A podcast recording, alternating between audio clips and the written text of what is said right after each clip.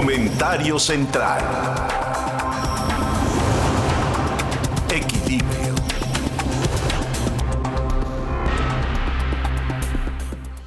Hubo una reunión el día de ayer que se me hizo mucho, muy importante, en la que intelectuales y analistas eh, sociales y socialpolíticos estuvieron hablando de algunos datos que derivan de estudios realizados por varias organizaciones que evalúan básicamente lo que se hace en los gobiernos, en este caso el federal y en los estatales, en el desempeño general de los gobiernos en México. Y la conclusión de, de estos trabajos de investigadores, insisto, y de especialistas, advierten que el presidente López Obrador miente, miente como un sistema, miente como una forma de gobernar, miente como un esquema reiterado. Tanto es así que ha logrado engañar a todo el pueblo de México, pero más que nada se ha engañado a sí mismo. Y con esto ya tiene un lugar en la historia. Y lo está defendiendo este lugar en la historia con mentiras que llevan a su concentración del poder, a un ataque sistemático a los órganos de otros poderes para concentrarlos en sí y a un ataque consistente, directo, en contra de la constitución que mandata al presidente hacer las cosas pues bajo un principio de interés común. Un gobernante, un presidente está para gobernar a todos los mexicanos y para con sus acciones y la coordinación de acciones de otros, como director de orquesta, el encontrar la mejor partitura para la interpretación de la mejor obra sinfónica, en donde todos en sintonía estemos para progresar. Eso es lo que tendría que ser un presidente. El presidente, desgraciadamente, tiene una visión de que la cuarta transformación ya pertenece al pasado, que ya fue la cuarta transformación. Y seguramente por eso nombró a su esposa como cronista, como si fuera algo que ya sucedió. La cuarta transformación es una concatenación de hechos que ya están en la historia, desde que Él es la historia. Pero tendríamos que ver qué es lo que, qué es lo que provoca una mentira. Porque el hombre nació en un ambiente en el que nadie le enseñó el valor de la verdad la educación del presidente es limitada, la educación del presidente es eh, y marca un principio de Peter de la incapacidad de un hombre que tiene otras capacidades en la mentira, pero no capacidades en la verdad y en la sensatez. El que miente, según la, la psicología de la mentira, el mentiroso engaña, suprimiendo la verdad a través de silencios, de descripciones vagas o muy generales, de evasión de preguntas, de emoción fingida, de pretendida ira o indignación. Cuando el presidente dice, este que me critica, y entonces le gritan por ahí, Loret de Mola, Loret de Mola, como haciendo ver con su forma de fingir que para él no es importante nadie. Y que si ataca, ataca pues porque son hormigas que le están estorbando en su platillo. El daño de la mentira tiene consecuencias. La más directa es que surge de la mentira un daño que hacemos a la persona a la que mentimos. Pero cuando eres presidente, no mientes a una persona, mientes a todas las personas. A las que te siguen y a las que no, a las que creen en ti y a las que no creemos. Y la mentira se siente cuando la persona engañada, traicionada, lo hace tener sentimientos negativos, porque hay una vibración muy negativa en México, después de tantas y reiteradas mentiras del presidente, que se asocia todo a sensaciones de dolor, de empobrecimiento de la propuesta, de lentitud en la solución de las controversias. Genera tristeza la mentira, genera amargura la mentira, ira la mentira, pena la mentira. La mentira, en el caso de los mentirosos patológicos, es un acto inconsciente por adicción a mentir. Es una mitomanía. Es la idea de vivir en un esquema inexistente. Por eso el presidente tiene otros datos. Sus datos no es que los tenga en un papel escritos o que alguien se los haya trabajado. No, sus datos son los que trae en la cabeza. Y sus datos son inapelables porque son los suyos y porque está en el poder. Y esto es una forma frecuente de síntomas que nos llevan a varias enfermedades mentales. El presidente es un enfermo mental. Las personas que sufren de trastornos de personalidad antisocial utilizan la mentira sencillamente porque necesitan afecto. El presidente necesita reconocimiento. Tomarse una selfie, besar a la mamá del Chapo, eh, comer con el hermano del Chapo en Badiraguato, eh, tener a un compadre cerca como Félix Salgado Macedonio que le dice, tú eres el prócer de la patria nueva.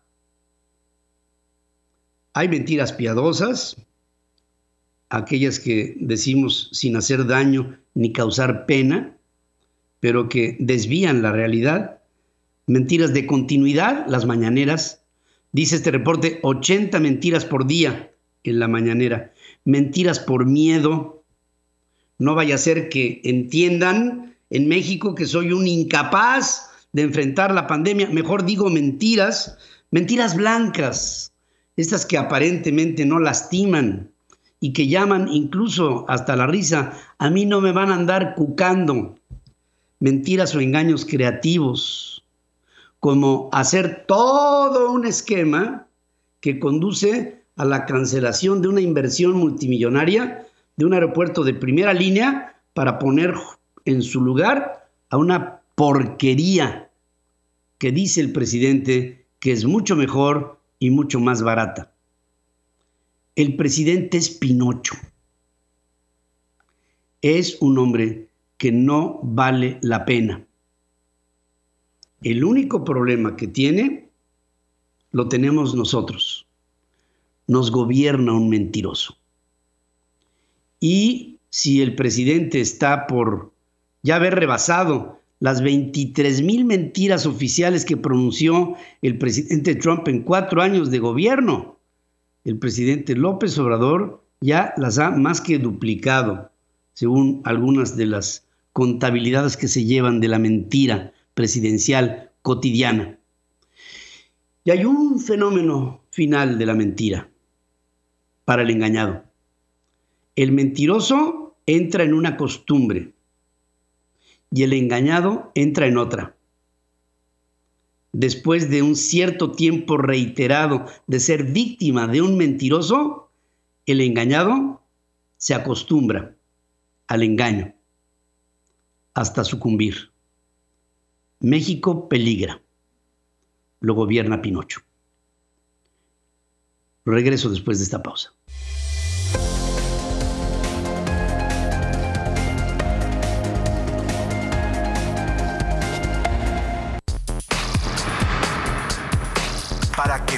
El dato. En Central FM, Equilibrio. Y vamos aquí para que tengas el dato y decirles que en la ciencia lo que debe de prevalecer siempre es la lógica. Y cuando nosotros sabemos o escuchamos algo que tiene que ver con ondas de radio, pensamos que las ondas de radio solamente lo que traen es un mensaje que llega a través de algo que interpreta, que es el aparato, que es la radio. Pero un equipo internacional de investigadores de la Universidad Estatal de Pensilvania desarrolló una forma de recoger energía de las ondas de radio para alimentar a dispositivos tecnológicos que se puedan instalar en el cuerpo humano. Las ondas de radio que se propagan por el ambiente no solamente reflejan energía que ya se ha consumido, también son fuentes energéticas en sí mismas y para ello es que se han logrado dar formas en las que se pueda captar energía en forma de electricidad. Actualmente hay dispositivos portátiles de suministro eléctrico para alimentar la alternativa tecnológica que esto representa colocada en el cuerpo humano Y con esta nueva forma de captación tendrían una energía más estable para funcionar. El sistema desarrollado cuenta con dos antenas integradas en una estructura con grafeno conductor y un revestimiento metálico que permite conservar sus funciones de frecuencia, incluso si se dobla o si se retuerce. El día de mañana sobre el cuerpo, con emisión de ondas de radio, podrá captarse y cargarse una batería, una acumulación de energía en tu cuerpo bajo funciones específicas para las que haya diseños específicos también, para que tengas el dato. Para que tengas el dato, actualmente se trabaja en avances para lentes de contacto con el fin de que tengan aplicaciones que van más allá de las actuales y que pudieran parecer más propias de la ciencia ficción que de la actual tecnología. Estos lentes en los que se trabaja en el Centro de Investigación y Educación Ocular de la Universidad de Waterloo en Canadá destacan que tienen avances en nanotecnología, diseño sin precedente de biosensores, entre otros componentes la presencia de biomarcadores en lágrimas daría lugar a lentes de contacto que ayudarían a detectar y a tratar enfermedades sistemáticas y oculares como la diabetes, el cáncer, la enfermedad del ojo seco, entre otras. Con el progreso de los circuitos integrados, se daría lugar al monitoreo de la presión intraocular mediante este tipo de lentes, así como a la vigilancia del glaucoma, por ejemplo, o la obtención de imágenes para detectar males como la hipertensión por la vía de un control ocular con una lente, pudieras tener un médico instalado que te advirtiera desde el ojo qué es y cómo debes de atender tu cuerpo para que tengas el dato. Para que tengas el dato, investigadores del Instituto de Ciencias Planetarias descubrieron de forma fortuita una serie de bolas amarillas que dan una nueva ventana única a los entornos diversos que producen estrellas y cúmulos estelares. Esto ha revelado la presencia de viveros estelares antes que las estrellas infantiles emerjan de sus nubes de nacimiento, según se ha dado a conocer a través de Grace Wolf Chase, científica líder del Instituto de Ciencias Planetarias. Las llamadas bolas amarillas fueron identificadas en imágenes infrarrojas captadas por el, telescopio espacial, el Spitzer, en un trabajo conjunto en línea sobre el proyecto de la Vía Láctea. Las primeras investigaciones están sugiriendo que estas bolas amarillas se producen a partir de estrellas jóvenes cuando calientan el gas y el polvo circundantes del que nacieron para empezar a reconstituir y formar nuevas estrellas. Sería, me imagino una semilla, ¿no? Tú ves una semilla y dices, ¿y aquí qué hay? Aquí hay un árbol contenido, pero todavía no ha germinado. Esas son las bolas amarillas. Regreso después de esta pausa.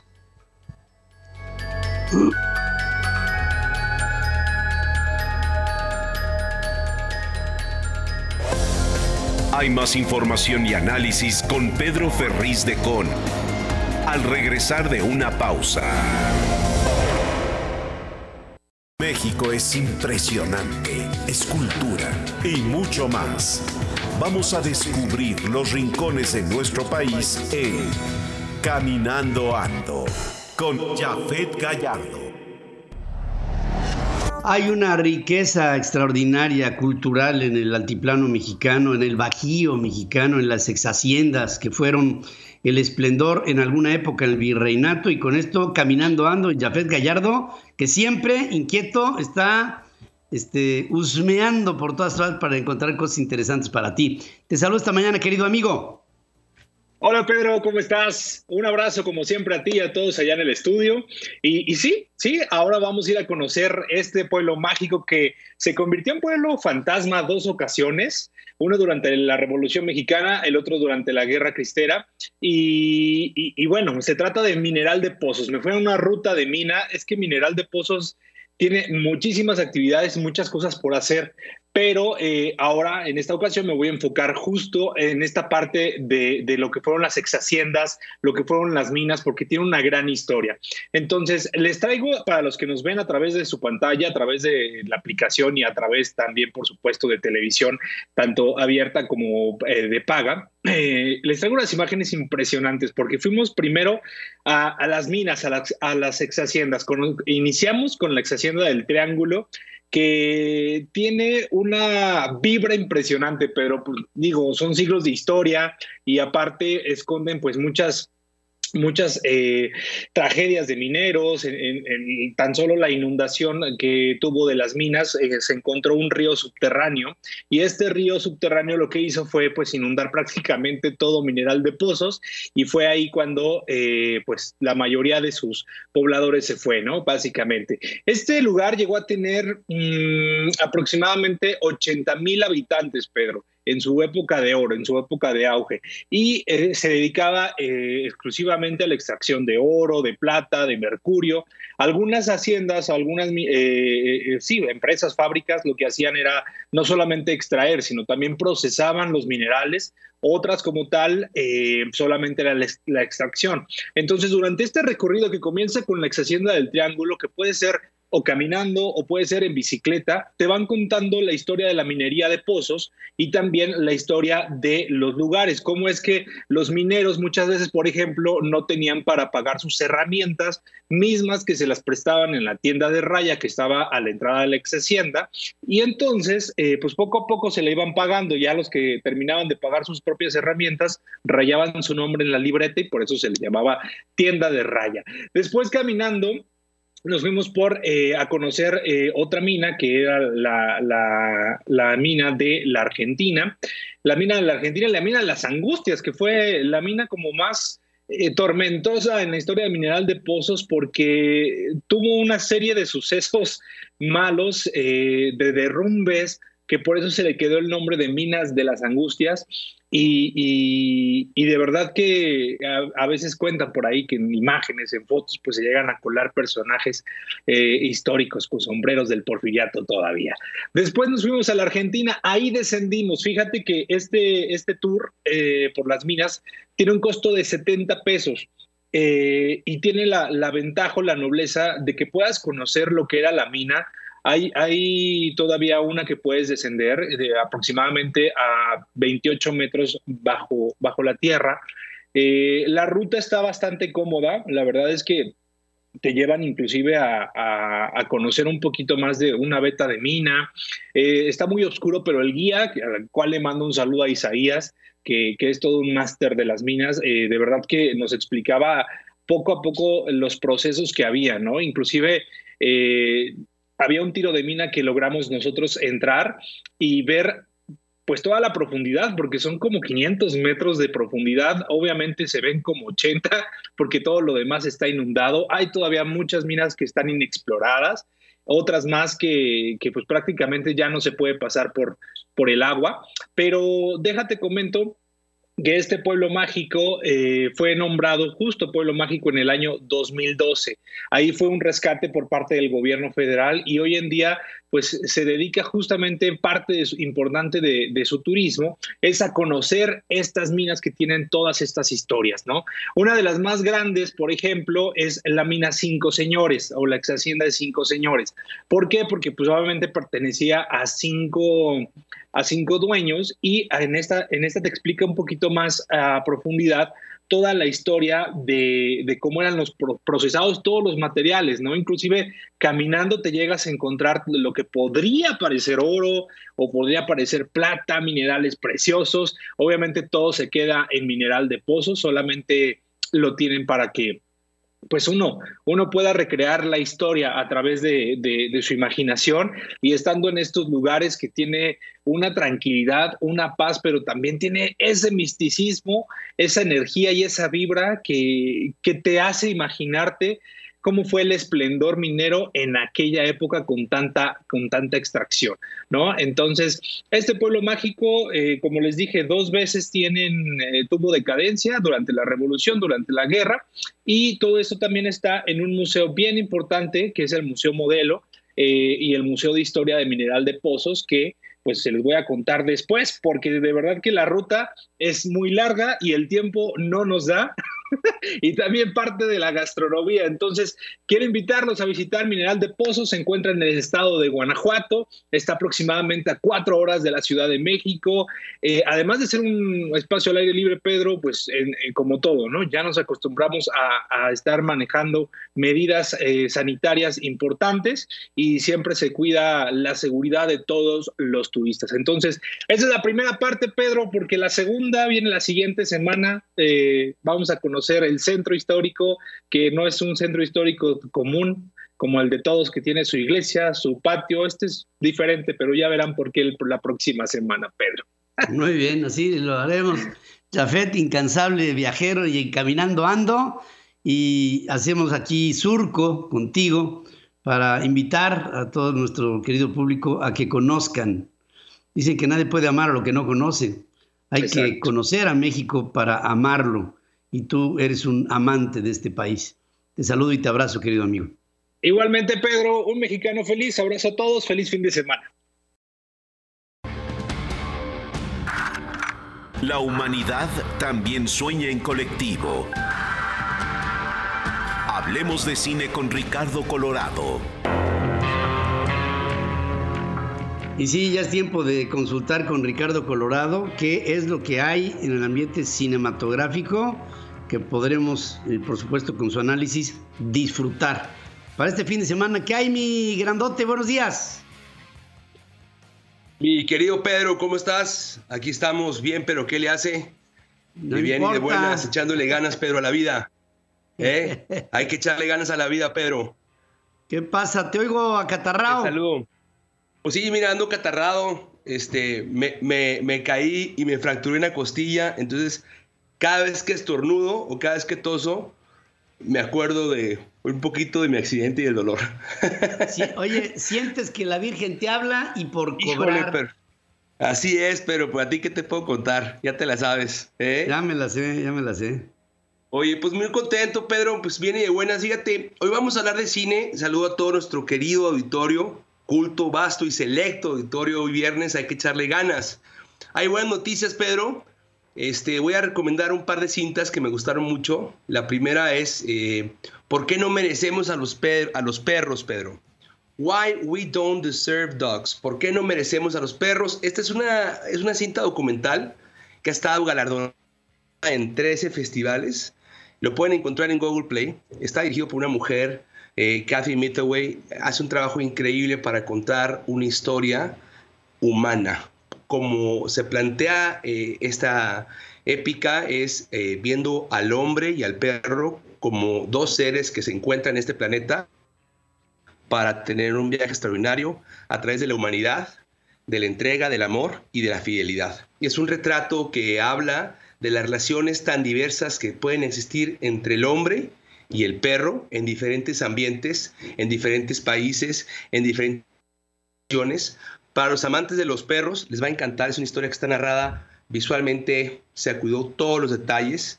Eh, sobre todo, me encantó eh, cómo el hombre encuentra esta mancuerna increíble para trabajar con el perro en los diferentes ambientes. Eh, si bien dicen que el perro es el mejor amigo del hombre, bueno, pues aquí, para muestra un botón, aquí un claro reflejo de estas simbiosis entre el ser humano y el animal. Pero sobre todo me gustó mucho, Pedro, que se contempla al perro no nada más como el mejor amigo o un compañero, un cómplice de la humanidad y de este viaje que tenemos por la Tierra. Lindísima historia, muy bien hecha. Why We Don't Deserve Dogs. ¿Por qué no merecemos a los perros? Es un documental que pueden encontrar en Google Play. A los amantes de los perros les va a encantar. Eh, la segunda recomendación, Pedro, que tenemos ahorita para puesta en el radar, es una cinta que me encantó.